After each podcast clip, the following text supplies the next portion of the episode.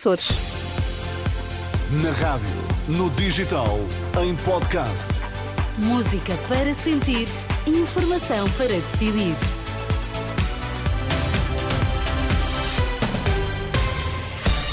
Manhã de quarta-feira, 8 horas, André Rodrigues que é que marca a atualidade? Uma notícia renascença. Hospitais das Misericórdias pressionados pela crise nas urgências vêm quadruplicar os tempos de espera para consultas. Portugal atrasado na preparação de plano para enfrentar futuras epidemias. O alerta é do presidente da Associação dos Médicos de Saúde Pública. Em tu e no desporto é esta hora, João Fonseca, bom dia. Ana, bom dia. Depois do Mundial de Clubes, Bernardo Silva quer completar currículo com conquistas na seleção de Portugal. Quarta-feira fria, estão nesta altura 6 graus em Lisboa, estão 9 no Porto, 8 graus em, Fe... em em, Faro, 3 graus em Beja a esta hora. As notícias com André Rodrigues. Uma pressão sem precedentes nos hospitais das Misericórdias. A crise nas urgências está a provocar sérios constrangimentos nos hospitais das Misericórdias portuguesas. É uma notícia apurada pela Renascença. Os habituais tempos de espera para consulta, que demoravam no máximo uma hora, ultrapassam agora, em alguns casos, as quatro horas. No Serviço Nacional de Saúde, esta manhã, a média de espera para doentes urgentes variava entre os 50 minutos e as 9 horas.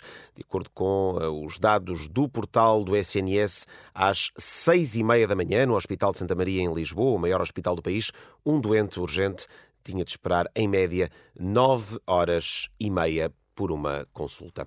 Uma pressão tremenda até ao final do ano nas urgências por causa da crise gripal. É um alerta do presidente da Associação dos Médicos de Saúde Pública, Gustavo Tato Borges. Não tem dúvidas de que esta é uma semana de grandes dificuldades e de grande atividade nos serviços de urgência. O Hospital Santa Maria, como escutamos, é um desses casos onde se registram também dificuldades em internar todos os doentes que chegam aos serviços.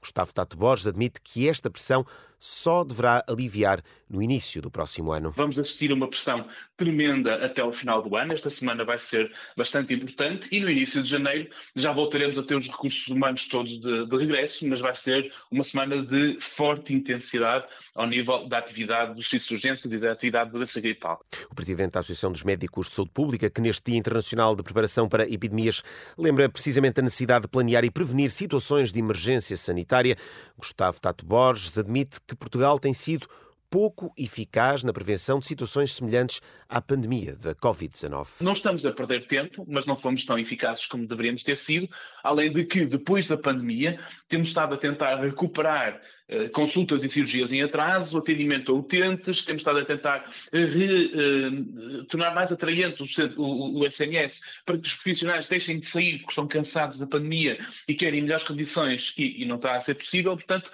há toda há toda uma dificuldade neste momento em estarmos completamente preparados e o próximo ano também será um desafio bastante interessante nesse aspecto, mas esperemos que uh, rapidamente possamos ter um plano e possamos ter, acima de tudo, profissionais habilitados para lidar com esta circunstância. Gustavo Tato Borges, da Associação de Médicos de Saúde Pública, em declarações esta manhã à Renascença. Em Espanha, o Ministério da Saúde recomenda o uso da máscara e o recurso ao teletrabalho. É consequência do aumento dos casos de gripe e também de Covid-19, uma medida de prevenção decisão tomada pelo governo espanhol. A Marinha, por cá, vai pedir um reforço de equipamento, revelação feita pelo chefe do Estado-Maior da Armada, em entrevista à agência Lusa. Gouveia e Melo vai propor ao próximo executivo a compra de mais dois submarinos, defendendo que a posição estratégica do país assim o exige. O almirante Gouveia Melo lembra ainda que quer modernizar duas fragatas no prazo de três anos e adquirir dois navios eh, reabastecedores.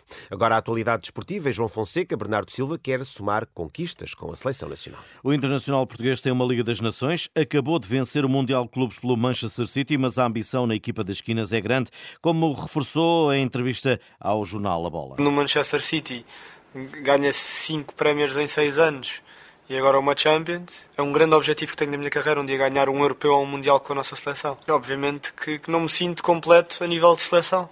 Bernardo Silva com mira apontada ao europeu, que se joga no próximo ano na Alemanha. E Cristiano Ronaldo, capitão da seleção portuguesa, chegou aos mil jogos disputados em clubes na sua carreira, máximo atingido num desafio onde marcou dois golos de grande penalidade e concluindo o ano como o melhor marcador em 2023, superando com 53 golos Harry Kane e Kylian Mbappé.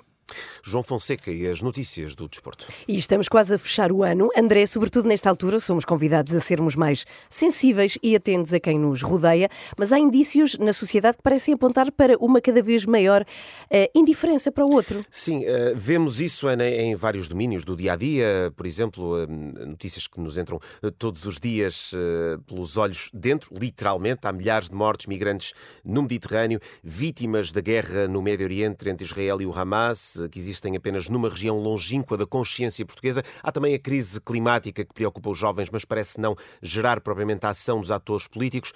Há um estrangulamento no jornalismo, o país vai a eleições legislativas em março, são uh, ingredientes que, para o filósofo André Barata, uh, revelam ou parecem iniciar um tempo de intolerância com o outro. Uma espécie de tentativa de redução da presença do outro diante de mim. É um pouco como se houvesse uma intolerância ao outro. Isso, isso vê-se de maneiras muito claras, por exemplo, na maneira como nos relacionamos com as redes sociais, colocamos filtros entre nós e o outro, em que que só aceitamos comparecer diante de um outro através de um avatar ou através de um filtro.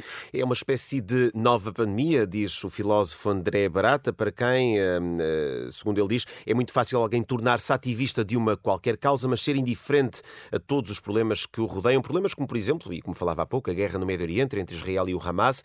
Desde 7 de outubro, eh, cerca de 1.200 eh, israelitas perderam a vida neste conflito.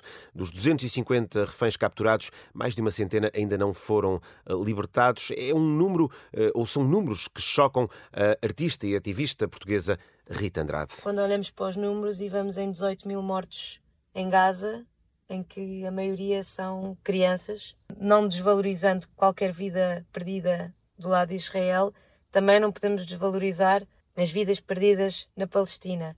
A vida de um palestiniano não vale menos do que a de um israelita, nem que a de um português, nem de, nem de ninguém. Pelo menos é nisso que eu acredito.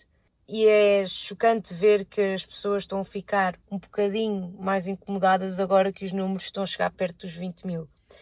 Parece que é preciso chegarmos a um ponto que já é irreversível para as pessoas se moverem Rita Andrade, ativista portuguesa, artista, aqui em declarações ao jornalista Fábio Monteiro, ele que tem um trabalho que elabora diversas reflexões sobre eh, uma crise da indiferença na sociedade portuguesa, em que olhamos naturalmente, Ana, e como aqui escutamos, eh, para eh, o problema da guerra no Médio Oriente, os migrantes que morrem aos milhares no mar Mediterrâneo, também a crise no jornalismo em Portugal, as legislativas e o ciclo político que aí se aproxima e também a crise climática que tem sido eh, notícia nos últimos tempos, com eh, preocupações fundadas eh, dos jovens, mas que, apesar de reclamarem uma ação por parte dos políticos, parecem não ter resposta. Este é um trabalho que está disponível em rr.pt. Até já, André, 8 horas e 8 minutos agora. Vamos saber como está o trânsito,